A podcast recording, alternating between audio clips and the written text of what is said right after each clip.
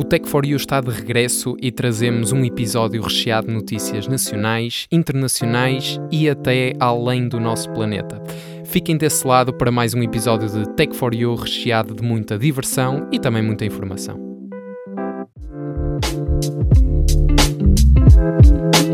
Tech for You.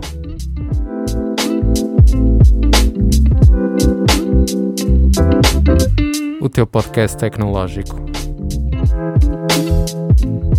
Sejam muito bem-vindos a mais um episódio de Tech for You. Meu nome é João Pires e, como sempre, estou muito bem acompanhado dos meus caríssimos amigos Pedro Pacheco e José Diogo. Sejam bem-vindos de volta, meus caros. Olá, caros ouvintes. Bem-vindos, bem-vindo Pedro, bem-vindo João. Estamos no episódio 31 do episódio. 31, é verdade. Exatamente. Já passamos a marca dos 30 episódios, mas a verdade é que, e não podíamos iniciar este episódio de outra forma senão dar uma breve explicação deste, deste nosso atraso no lançamento deste episódio. A verdade é que foram várias semanas, até meses, uh, desde o lançamento do último episódio. Uh, mas por contratempos uh, pessoais, e uma vez que também somos três e não queríamos estar a gravar o episódio sem, sem esta boa química que existe entre nós os três, uh, decidimos então temporizar um bocadinho mais e aguardar por, um, por uma altura como hoje em que, em que estamos os três disponíveis. Mas não é, não é por, esta, por esta demora que este episódio vai perder a sua essência ou vai deixar de ser tão bom episódio como têm sido todos os outros uh, 30 anteriores. E, portanto, ou melhor. Sem, ou melhor ainda, exatamente, sei Diogo. E portanto, sem mais demoras, Pedro, para, para a tua habitual introdução ao episódio, o que é que nós trazemos aos nossos caríssimos ouvintes esta semana? Ora bem, caríssimos, no episódio desta semana falamos sobre eletricidade e internet em território nacional, uma guerra tecnológica, o CHIPS Act, computação quântica e a realidade virtual ao serviço de consultas remotas, entre muitos outros temas, com surpresas e boa disposição à mistura. Muito bem, não podia ser, não podia ser diferente. Zé, alguma coisa a acrescentar ou podemos dar o pontapé de saída? Vamos em frente, este episódio tem muito bom aspecto. Qual é a nossa rubrica em frente? A nossa primeira rúbrica é, como habitual, o que é nacional é que é bom.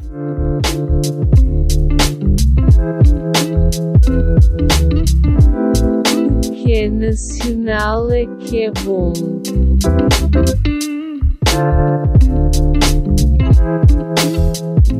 Ora, muito bem. E para iniciar então esta rúbrica, o que é nacional é que é bom, Zé, o que é que nos trouxeste hoje? Eu não trouxe nada, Pedro. Quem trouxe foi o nosso Presidente da República, Marcelo Rebelo de Sousa. Mencionou que Portugal não produz eletricidade a partir de carvão nem tem energia nuclear e referiu que vamos atingir até 2026 80% de energias renováveis na produção de eletricidade e em 2030 100%, tal como uma redução de 55% das nossas emissões de gases com efeito de estufa. Este compromisso, já aplaudido por uma série de associações ambientalistas, decorreu durante a Cimeira da Ambição Climática, na sede da ONU, em Nova Iorque, convocada pelo secretário-geral da ONU, António Guterres, para alertar a urgência de se tomar ação sobre este assunto. Em 2021, a produção de energia renovável abasteceu 59% do consumo elétrico em Portugal, o que significa que temos pouco mais de dois anos e 21% para aumentar. Bom trabalho para Portugal, muito sucesso e ainda ficamos por cá com uma notícia tua, João. Exatamente, olha, e já que falamos de sucesso, vamos então uh, manter-nos em território nacional não é em Portugal continental, mas sim dos arquipélagos, mais propriamente da Ilha do Corvo nos Açores, que nos chegam boas notícias, mais boas notícias. Na última visita à região, a Altice Portugal comprometeu-se a cobrir integralmente a ilha com fibra e cumpre assim agora esta promessa.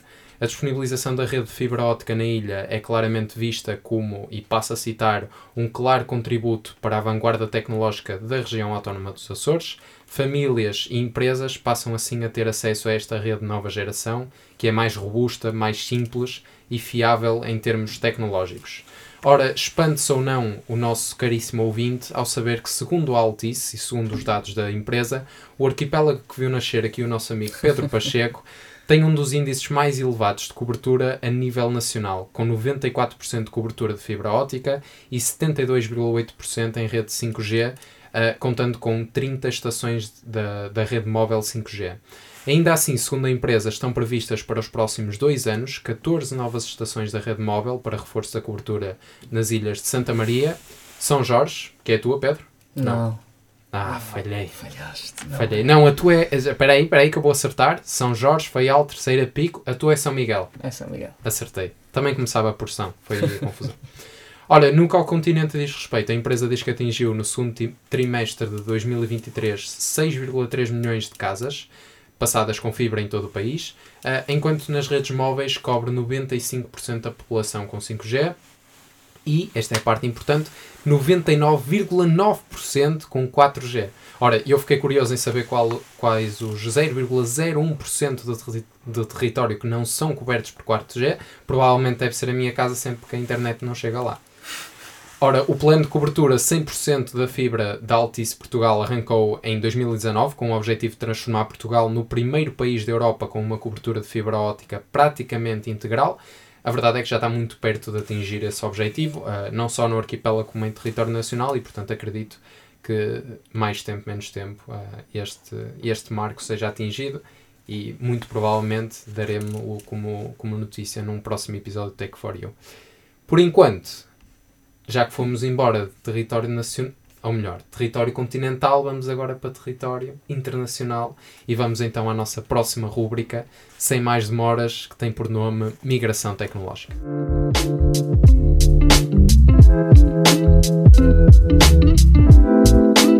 Migração tecnológica.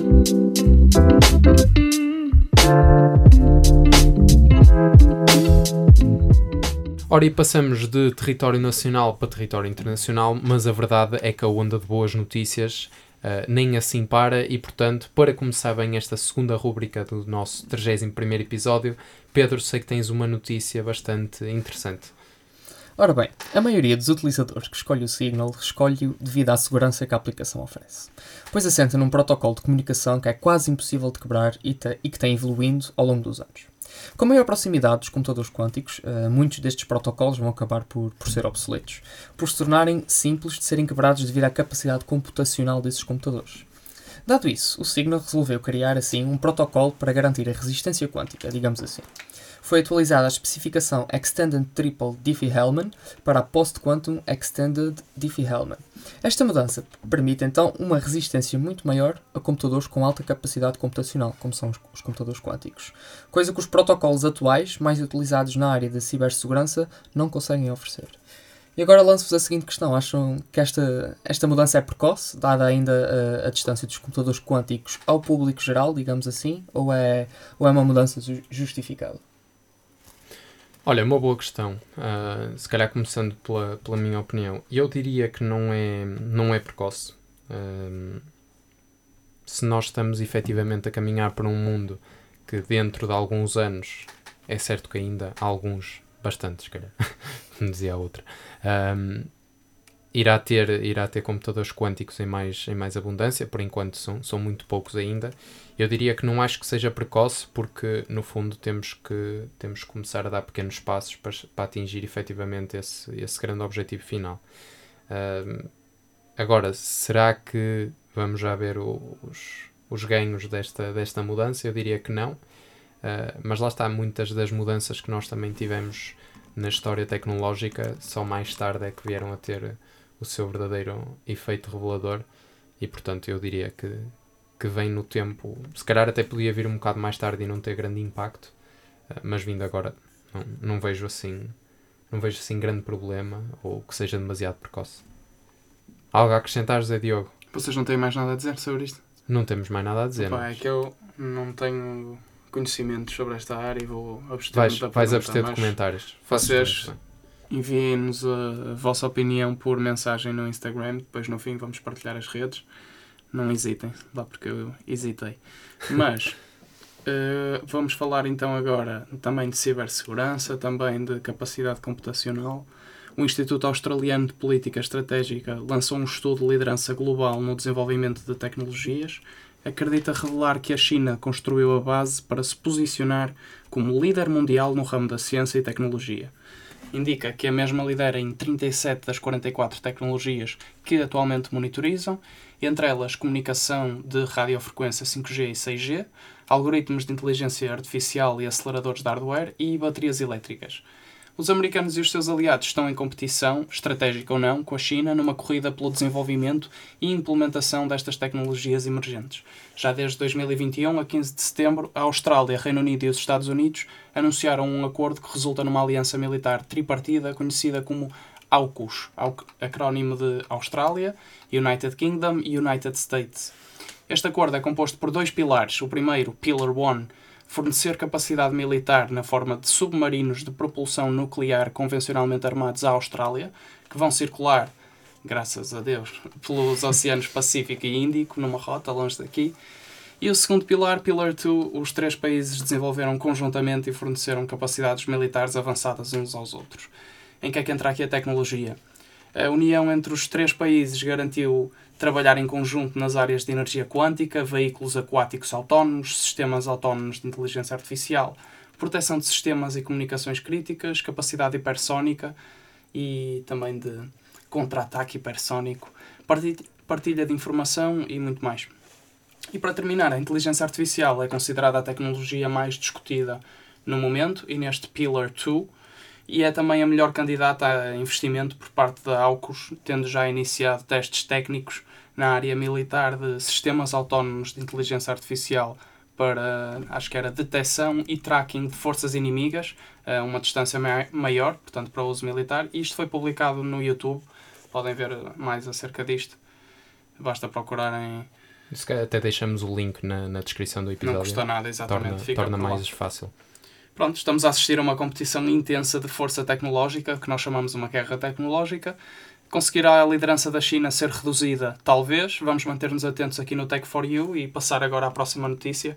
Não é, João? O que é que trazes para nós? É verdade, olha, não sou eu que trago, mas sim novamente o Pedro, já que o Pedro não nos trouxe nenhuma boa notícia ah, uh, a nível nacional. Isto porque o Pedro já sabia que nós íamos falar da sua belíssima terra uh, e, portanto, deixou-nos falar à vontade mas tra traz-nos assim uma dose dupla de notícias internacionais, portanto, sem mais demoras, Pedro.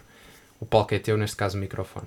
Caras panquecas. Ora sim, não é na, na, geopolítica internacional também que o Reino Unido faz avanços. Os investigadores da, da Universidade de Canterbury, no, no sudoeste da Inglaterra, criaram um headset de realidade virtual que poderá ser utilizado pelos médicos para realizar avaliações médicas de pacientes que vivem em zonas rurais, têm doenças infecciosas ou problemas de saúde mental que podem levar a agir de forma violenta para com terceiros.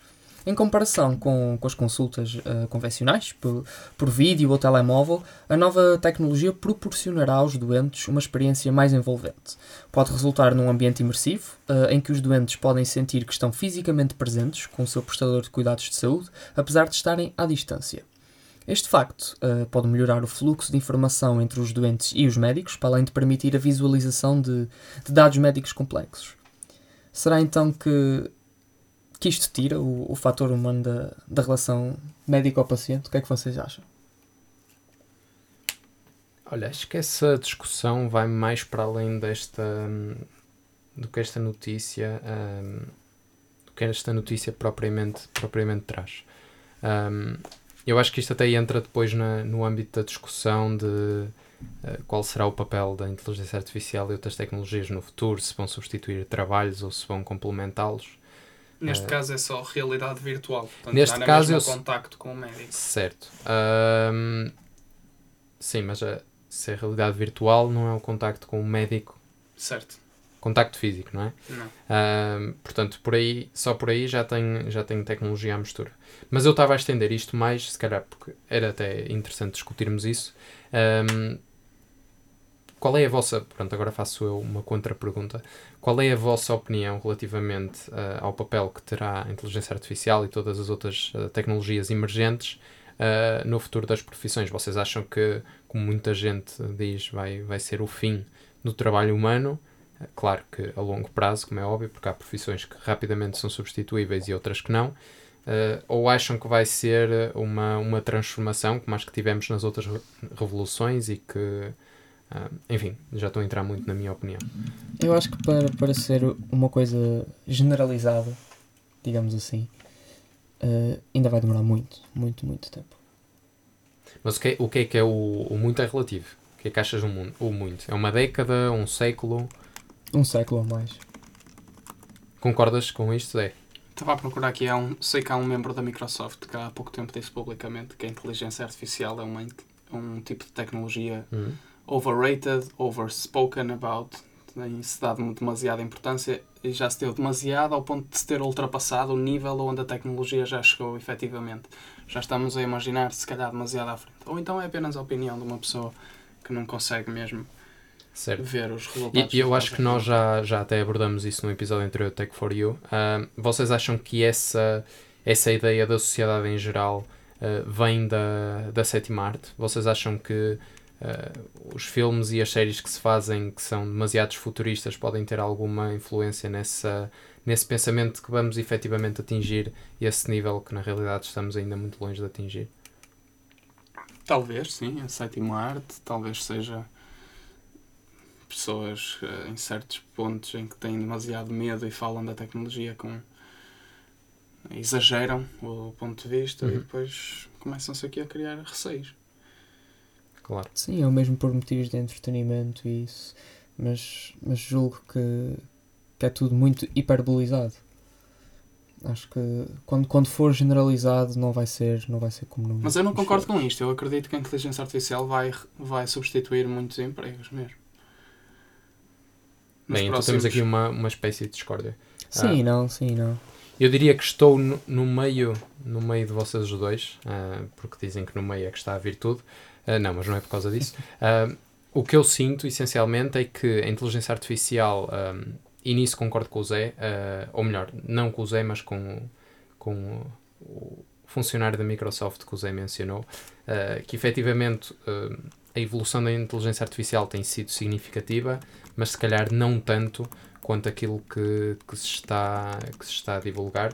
Um, e o, o que eu, o que eu um, no fundo, futurizo uh, é que a inteligência artificial vai ser uma espécie de acompanhante do trabalho humano e, e, e, portanto, todas aquelas tarefas mais perigosas, mais cruciais, mais uh, uh, mentalmente, se calhar, mais exigentes, serão feitas sim por uma entidade computacional mas todo o julgamento será feito por, uh, por um humano.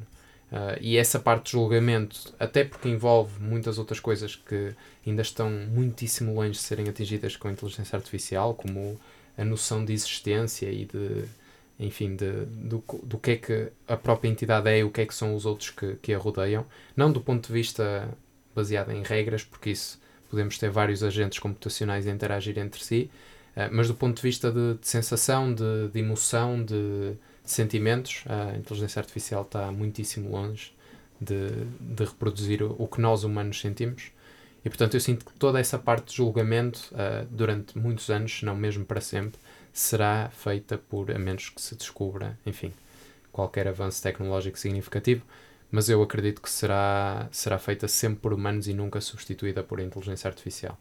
Quando começares a combinar mais tecnologia e souberes ao mesmo tempo tiveres uma imagem da tua cara e conseguires analisar as expressões faciais, ao mesmo tempo conseguires ver as variações dos, do teu, dos teus batimentos cardíacos, pressão arterial, se calhar consegues começar aí a, a padronizar emoções e será certo. mais. Mas a, a questão está precisamente, está precisamente aí, porque mas é preciso misturar tecnologias sempre. Sim, é verdade. Mas a questão dos sentimentos, na minha opinião, e posso estar muito errado, eu acho que vai muito para além de um estabelecimento de correspondências entre uh, movimentos físicos, entre batimento cardíaco, entre muitos outros dados biométricos que possam ser recolhidos. Eu acho que o sentimento vai. Lá está, agora vou parecer aqui um filósofo. Vai tocar ao ponto mais extremo da alma. E acho que reproduzir a alma do ponto de vista computacional é algo que, que ainda está longe. Fiquei sem palavras. Ficaste sem palavras, Pedro.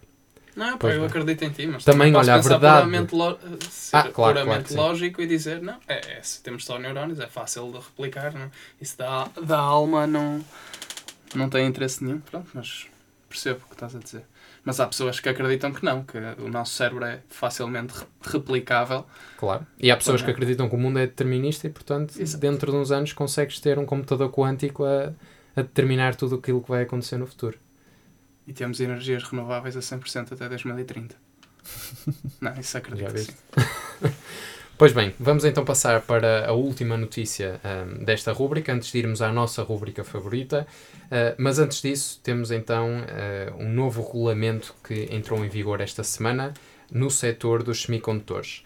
Ora, o setor dos semicondutores tem motivos para celebrar, uma vez que uh, esta semana, e como acabei de dizer, entrou em vigor um regulamento europeu para impulsionar a área através de um investimento de 3,3 mil milhões de euros, isto em fundos comunitários.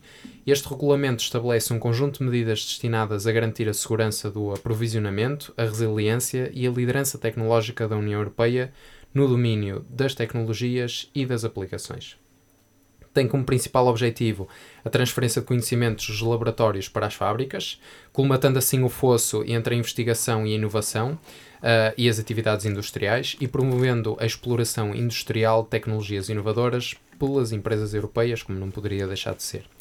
É esperada ainda a cooperação entre os 27 países uh, membros da União Europeia para monitorizar a oferta de semicondutores, estimar a sua procura, antecipar a, a sua escassez e, se necessário, uh, desencadear uma fase de crise. Ora, para quem não está por dentro da matéria, os chips são pequenos dispositivos compostos por materiais capazes de permitir ou então bloquear o fluxo de eletricidade.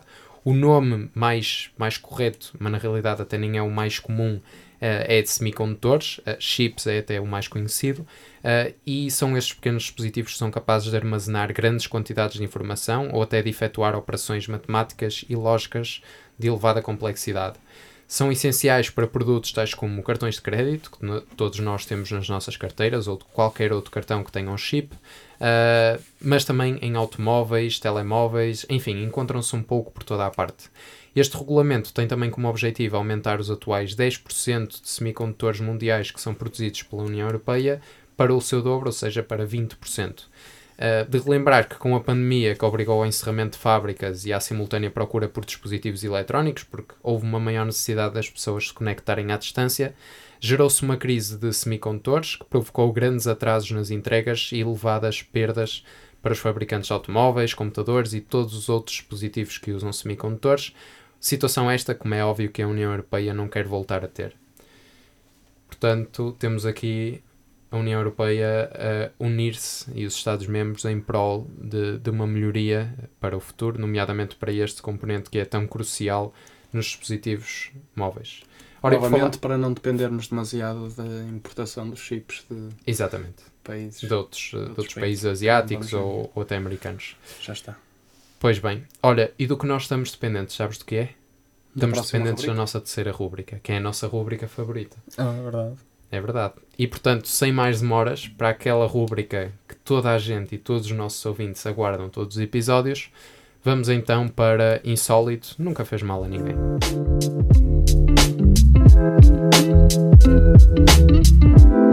Insólito nunca fez mal a ninguém.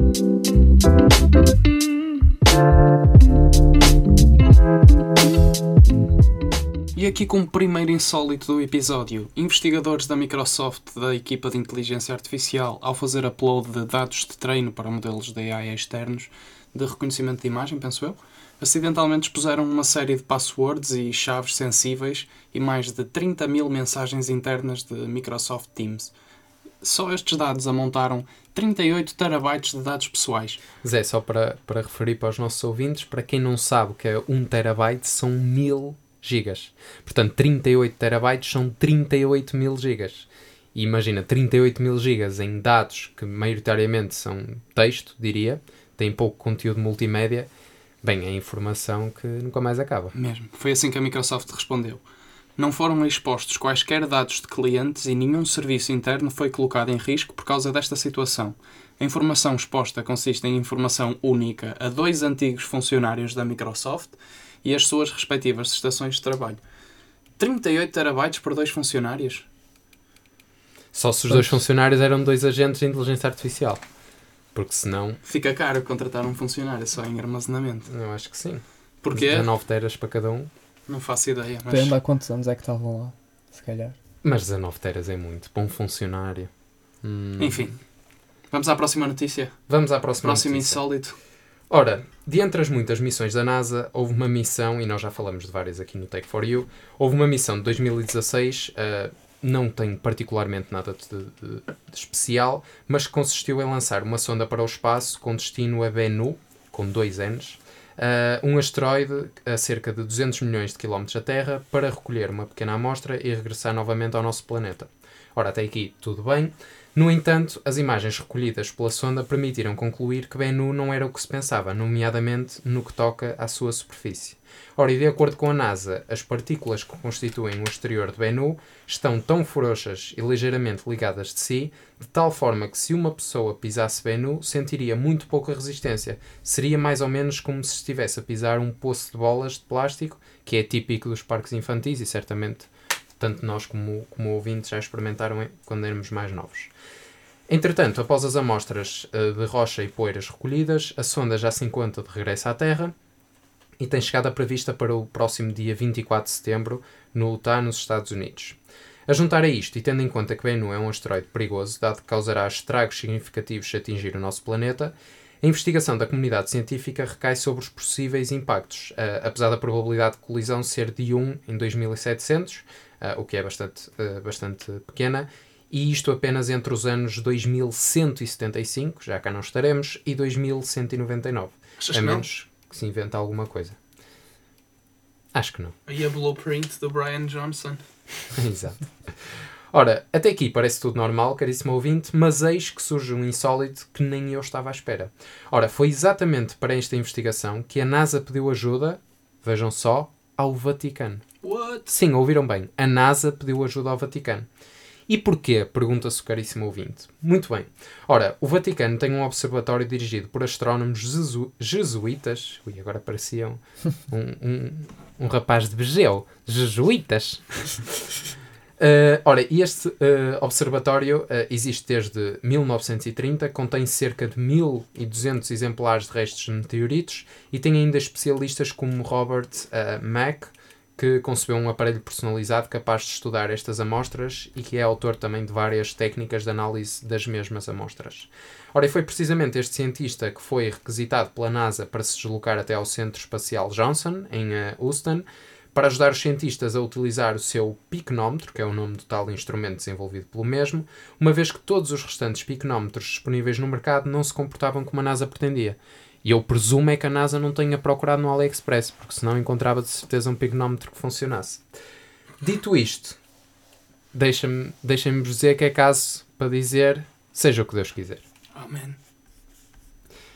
Muito Estou bem. estou E tu, surpreendido Pedro? com esta última frase. Estás, não estás? Estou surpreendido. Mas encaixa que na, na perfeição, não encaixa? Encaixa, encaixa na perfeição.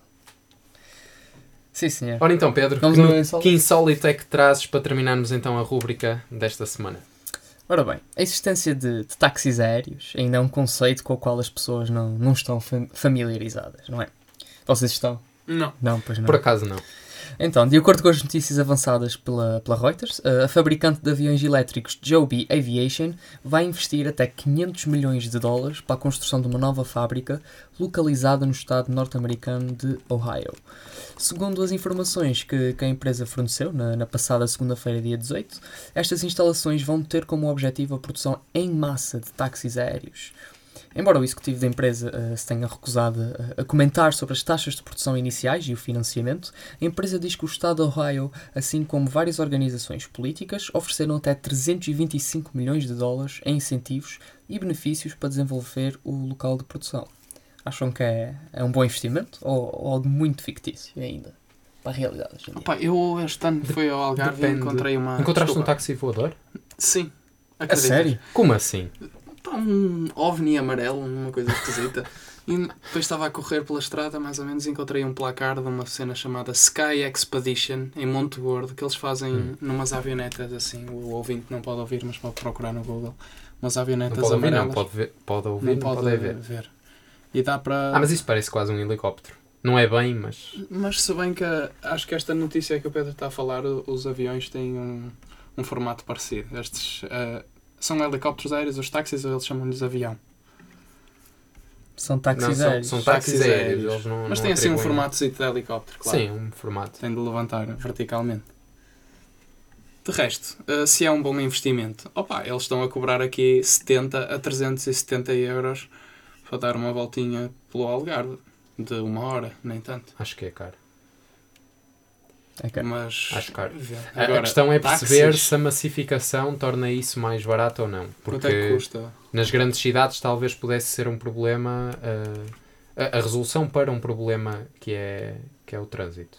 Por exemplo, cá no Porto diria que temos algum trânsito, mas não muito significativo, mas em Lisboa poderia ser útil ou noutras, noutras cidades europeias ou até internacionais. A questão resta perceber se, se também a sociedade em geral está. Eu acho que ter receptiva a coisas. isso. O Uber já tem ter helicópteros? coisas- Desculpem lá. Já, o Uber já tem. Já desde Tem. 2019. Eu acho que ter coisas muito pesadas a voar a grandes, al- grandes altitudes, digamos assim, acima da nossa cabeça, que podem cair a qualquer momento, não é uma ideia muito agradável.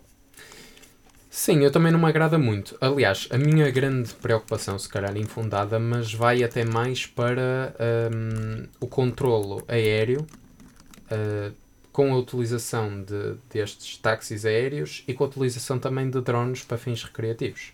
Porque não sei até que ponto possam entrar em conflito e nós já tivemos casos de aeroportos que estiveram fechados e até trouxemos essa notícia no Tech for You no episódio anterior aeroportos que tiveram fechados por causa de, de drones que de forma não autorizada tinham sido lançados no espaço aéreo. Uh, portanto, é algo aqui que também deve ser regulamentado, é? E, uh, pronto, e no fundo, acho que depois depende também muito da aceitação, como estava a dizer há bocado, da sociedade, se vão efetivamente usar ou não. Eu confesso que preferiria um Uber em terra, nem que fosse um carro autónomo, do que, do que um táxi. Olha, agora que voltas a falar em Aéreo. Uber, eh, eu provavelmente também dou-te razão.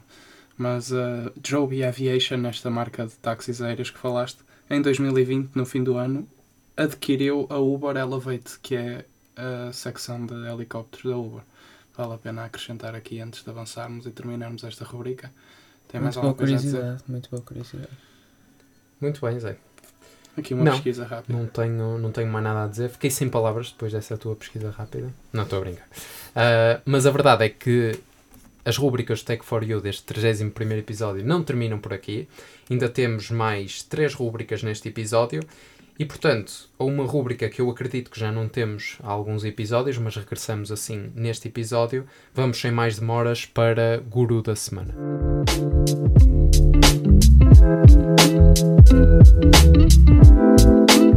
Guru da semana.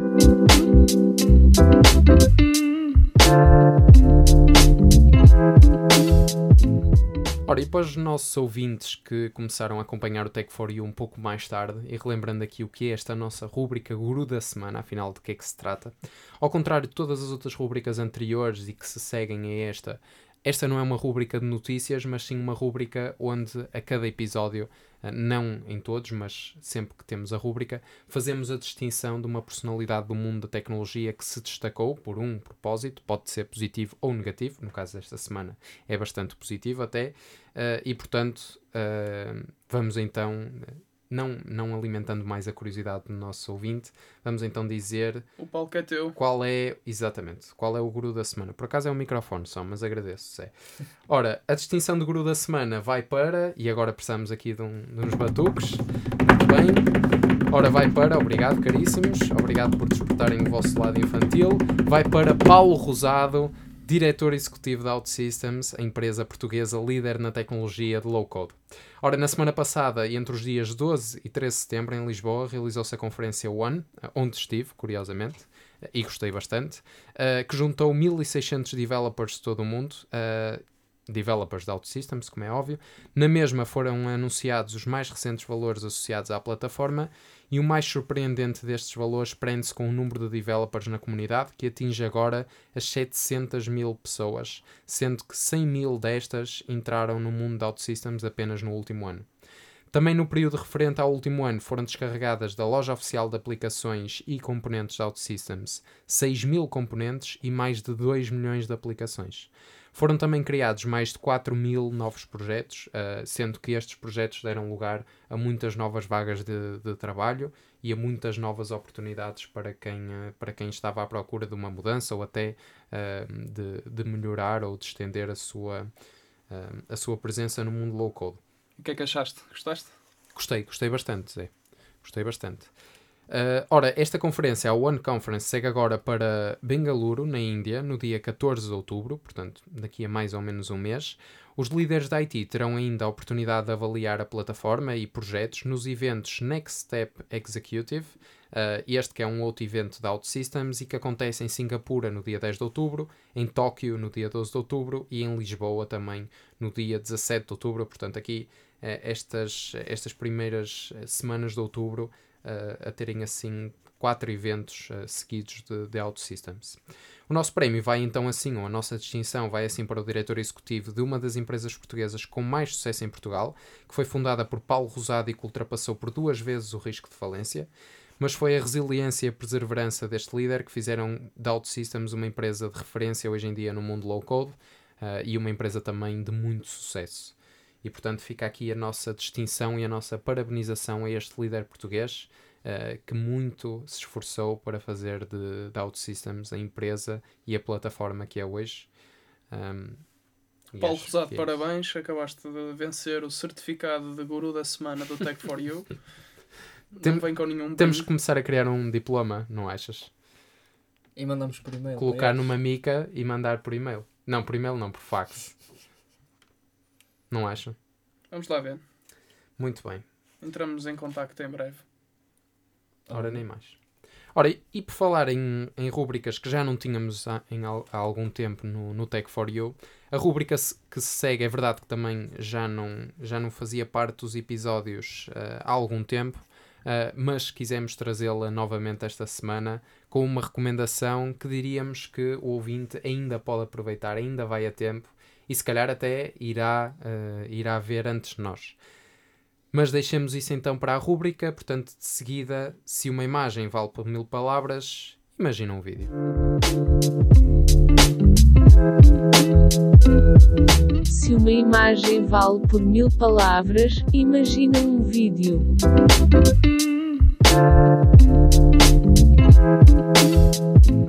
Se gostamos ou não deste filme, vamos então descobrir, João. Fiquei curioso. Eu e o Pedro não trouxemos nada para esta rubrica, mas por favor, o que é que trazes? Pois muito bem, olha, eu trago uma recomendação que vale pelos três uh, e a minha recomendação vai para um filme que se estreia na última semana de setembro e que tem como título O Criador. O filme é do mesmo realizador de Rogue One, não sei se viram o filme, mas é um dos filmes da saga Star uhum. Wars, uh, e também é o realizador da versão mais recente de Godzilla, Falamos de Gareth Edwards uh, e neste filme uh, o realizador debruça-se sobre uma futurista inteligência artificial que combate a humanidade. O confronto começa quando a inteligência artificial lança uma arma nuclear sobre Los Angeles, o que dizima a população dos Estados Unidos, e é aí que entra a personagem Joshua, um ex-agente das Forças Especiais cujo objetivo é eliminar o criador, ou seja, o autor desta inteligência artificial que desenvolveu uma misteriosa arma capaz de destruir a humanidade de uma vez. No entanto, no percurso, uh, esta personagem encontra vários obstáculos e só mesmo vendo o filme é que será possível saber quais, quais serão esses obstáculos e qual o seu desfecho, até porque eu também não sei, porque ainda, ainda não vi o filme, mas estou bastante curioso. Isto porque a inteligência artificial é a minha área tecnológica favorita uh, e, portanto, deixo desde já aqui a recomendação a todos os nossos ouvintes que façam um plano para a próxima semana ou para as, para as semanas seguintes de uma ida ao cinema ou de um regresso, para quem já não vai há algum tempo, uh, assim para ver, para ver este filme. Espero que os ouvintes aceitem este, este desafio, parece uma boa sugestão, eu vou aceitar de certeza. Muito não bem. tens tu mais nenhuma Pedro? recomendação da última hora, Pedro, antes de avançarmos? Não, recomendação não tenho. E se calhar espero por, por, pelo filme ir para as plataformas de streaming. Ah, é? Muito bem. Isso é o novo passo, não é? É o novo. Não estás assim tão paciente. Impaciente. Eu, não eu estás tão curioso. Consegues, consegues eu, aguentar a curiosidade? Eu aguento a curiosidade. Eu aguento Muito bem, Pedro. É assim que a gente gosta. Olha, e sabes o que é que gosta do Guterres? É de fazer as contas. Portanto, sem mais demoras, vamos para a nossa última rúbrica que tem por nome É só fazer as contas.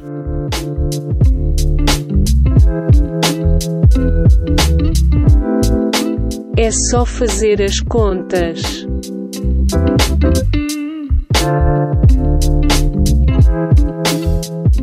E como somos um podcast de tecnologia, e na tecnologia há matemática, e na matemática o que é que se faz? Contas. Então, João, faz lá as contas. Muito bem, Pedro. Obrigado por essa belíssima introdução. Ora, nesta rubrica, só fazer as contas deste 31 episódio, trazemos assim um estudo feito pela Devolo, cuja conclusão principal é de que as falhas nas ligações Wi-Fi continuam a ser um dos principais problemas em Portugal. Vejamos então os números. 100%, a totalidade dos inquiridos, consideram a internet como indispensável e um serviço essencial em casa. E acho que até aqui toda a gente concorda, sendo que os inquiridos consideram ainda a internet tão importante como a água e a eletricidade. No entanto, apenas 70% dos Que inquiridos. exagero. Achas um exagero? A água e a eletricidade é tão importante. Não fui eu que o disse, foram os inquiridos. Está bem. Vamos- Se eu, se eu fosse um inquirido, este 100% passava para o tal 99,9%. Bem. Ora, no entanto, apenas 70% dos inquiridos consideram que as ligações Wi-Fi são também tão essenciais quanto a água e a eletricidade em casa. E eu passo a desmistificar. Portanto, há 30% que considera que a ligação ah, à internet é importante, ah, mas, ou seja, a ligação por cabo, o Wi-Fi, já não é assim tão, tão importante. Isto visto do outro lado da moeda. Ora, apesar da elevada importância das ligações Wi-Fi, 90% dos inquiridos têm problemas com o Wi-Fi pelo menos de vez em quando, o que é um quanto subjetivo. Ah, e é sabido que o, o teletrabalho acentuou en- esta necessidade de ter uma ligação Wi-Fi caseira estável, sendo que cerca de metade dos inquiridos considera da máxima importância ter uma ligação estável entre a 1 da tarde e as 9 da noite, o que a mim me surpreendeu um pouco porque pensava que também se trabalhava de manhã. Ora, as queixas relacionam-se com problemas no acesso à utilização de serviços usados pela maioria, como streaming de vídeo, e toda a gente sabe que uma conexão estável à Netflix é a chave do sucesso para um bom dia de trabalho, videochamadas e download e upload de fecheiros. No entanto, e apesar das queixas serem significativas, mais de metade dos lesados desconhece a origem dos problemas Wi-Fi nas suas casas. Para além de tudo isto, as queixas estendem-se também aos locais com fraca intensidade de sinal Wi-Fi, não fossem os portugueses os inquiridos. Cerca de 40% dos inquiridos têm problemas ou ligações fracas no exterior das suas casas e nos quartos. Caríssimos, deixem-me dar-vos uma dica. O Wi-Fi é para ser usado no interior. No exterior há uma coisa que se chama dados móveis. Quanto aos quartos, devem ser usados para ler, dormir, fazer outras coisas que aqui não posso mencionar. Pronto. Tricotar. Somos um podcast family friendly. Exatamente, não temos bolinho ao canto nós. Esqueci-me desse grande, pequeno, grande pormenor. Onde Muito é que nos podem chega- encontrar para tirar dúvidas? Chega e- assim, tem calma, Zé. Vamos, vamos um passo cada vez. Chega assim ao fim, então, o nosso primeiro episódio de Take for You. Tem de ser. Ahm, esperamos que tenham gostado e que tenham ficado desse, desse lado até agora. Ah, esperamos voltar também com o 32 episódio ah, de forma mais breve do que a distância temporal que se sucedeu entre o 30 e 31 episódio. E agora sim, Zé Diogo, agora feitas as, as despedidas, deixemos então o nosso caríssimo amigo Pedro fazer este, no seu bom jeito de influencer, fazer este apelo às nossas redes sociais e a todas as atividades que os nossos ouvintes podem fazer. Espero que o ouvinte tenha apreciado esta explicação, este fim de rubrica antes de não Foi- misturarmos temas. uma- Foi, importante. Foi importante, uma boa foi? jogada. Foi uma introdução importante. Obrigado, Zé Diogo, pelo reconhecimento. Também mereço um diploma como o Paulo Rosado. Serás o guru da semana no próximo episódio. Obrigado, Zé. Estou com a lágrima no canto do olho, como a bonda. Estas as tuas moves. Pedro, Ora bem, podem seguir-nos no Instagram, em techforyou.er e temos lá o nosso Linktree, onde temos todas as nossas páginas e formulários para falarem connosco, darem-nos o vosso feedback, porem dúvidas e exporem temas que vocês queiram que nós falemos e discutamos. Vão lá. Exatamente. E quem sabe, quem sabe até não convidaremos alguém para, Verdade, verdade. para ser nosso convidado num desses temas. Portanto, se também tiverem uma sugestão de alguém que, que, pronto, que possa ser um convidado útil, ou até mesmo o próprio ouvinte que queira participar, eh, seja para falar de um tema em específico, seja para, para ter uma nova experiência, entrem em contacto connosco nessas, ehm, nessas formas que o Pedro acabou de mencionar, através do nosso Instagram e através do link que temos na descrição. E julgo que é tudo, caríssimos. Alguma coisa a acrescentar? Nada. Fechamos o muito bem. Até à próxima. 31 episódio do Tech for You. Exatamente. Até à próxima. Fiquem bem. Até à próxima.